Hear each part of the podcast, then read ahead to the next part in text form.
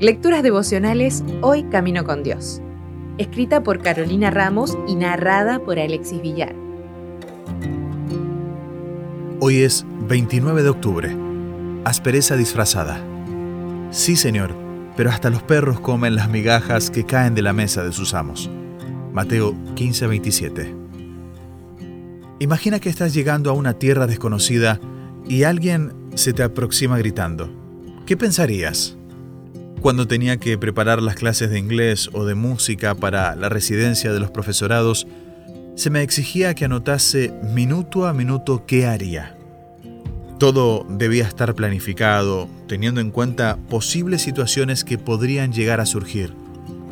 Había clases más ricas en recursos y temas que otras, y recuerdo que una profesora nos decía que a veces teníamos que actuar para llamar la atención y enseñar mejor.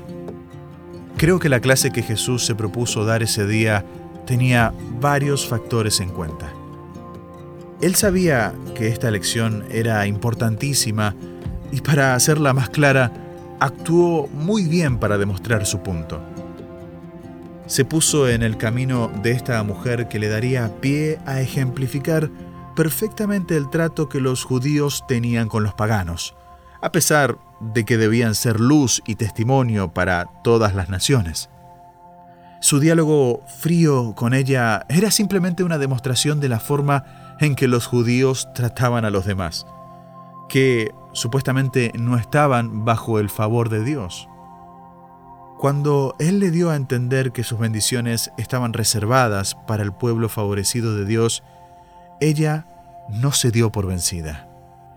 En el libro El deseado de todas las gentes, dice, esta respuesta habría desanimado por completo a una suplicante menos ferviente. Pero la mujer vio que había llegado su oportunidad. Bajo la aparente negativa de Jesús, vio una compasión que él no podía ocultar. ¡Qué hermoso! Jesús no era tan buen actor al final. A propósito, con un guiño oculto, le dio lugar a hacer una última súplica que era solo la punta del iceberg de su fe, y le concedió su petición. Su hija quedó sana. Esta mujer pagana reconoció en Jesús a quien sus compatriotas no podían ver. Se nos dice que este fue el único milagro que Jesús hizo en este viaje. Hoy Jesús también quiere pasar por las ciudades paganas en las que vivimos aunque sea para hacer un solo milagro. Quiere usarte para que esas personas que no tienen apellido adventista, que se creen desprovistas de su favor o que están alejadas por las barreras que a veces ponemos, se encuentren con Él. ¿Se lo permitirás? Si desea obtener más materiales como este, ingrese a editorialaces.com.